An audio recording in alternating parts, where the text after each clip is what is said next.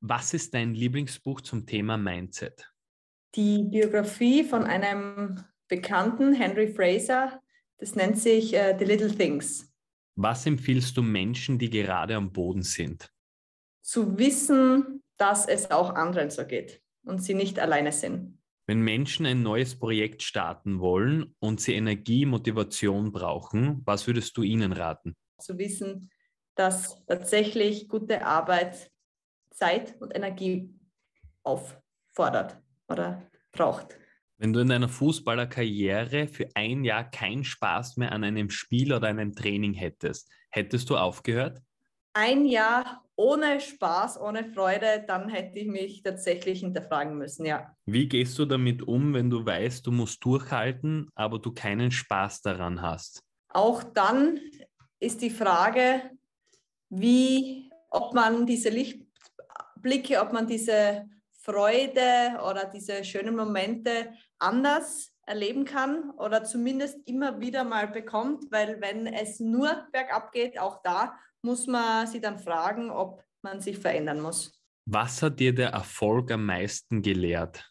Der Erfolg hat mir gelernt, dass es genauso wichtig ist, bei maximalen Erfolg am Boden zu, zu bleiben, genauso, wenn man am Boden liegt, zu wissen, dass auch das bald vorbei sein kann. Und was hat dir die größte Niederlage gelehrt? Die größte Niederlage hat mir gezeigt, dass es immer wieder nach oben gehen kann und dass du immer eine Möglichkeit hast, wie du mit dieser Niederlage umgehst. Wie schaffst du es, Perspektiven auf, von, über negative Situation zu verändern?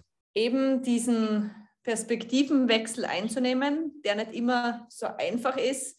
Das heißt, wenn es einem selber nicht gelingt, professionelle, professionelle Hilfe zu holen, Psychologen, Coaches, Mentoren, Vertrauenspersonen, die einem diese, diesen anderen Blickwinkel aufzeigen können. Mhm.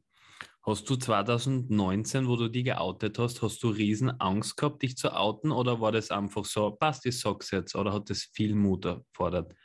das hat sehr, sehr viel Mut erfordert und ich habe definitiv Angst gehabt, vor allem was meine sportliche Situation betrifft und vor allem mögliche Konsequenzen. Danke, dass du es für uns gemacht hast, aber vor allem für Menschen, die sich selber outen wollen. Das hat mein Thomas Brezina auch gesagt, sind echt Leuchttürme. Also vielen Dank dafür. Dankeschön, danke. Meine letzte Frage, warum glaubst du, sind wir hier auf der Erde, wir Menschen? ich glaube, dass es einen Grund gibt, wieso wir hier sind und dass jeder von uns eine Aufgabe hat. Und die rauszufinden ist nicht so einfach, aber ich glaube, dieses sinnstiftende Element zu finden, kann manchmal auch ganz im, im Banalen oder im Alltäglichen liegen. Real Talk.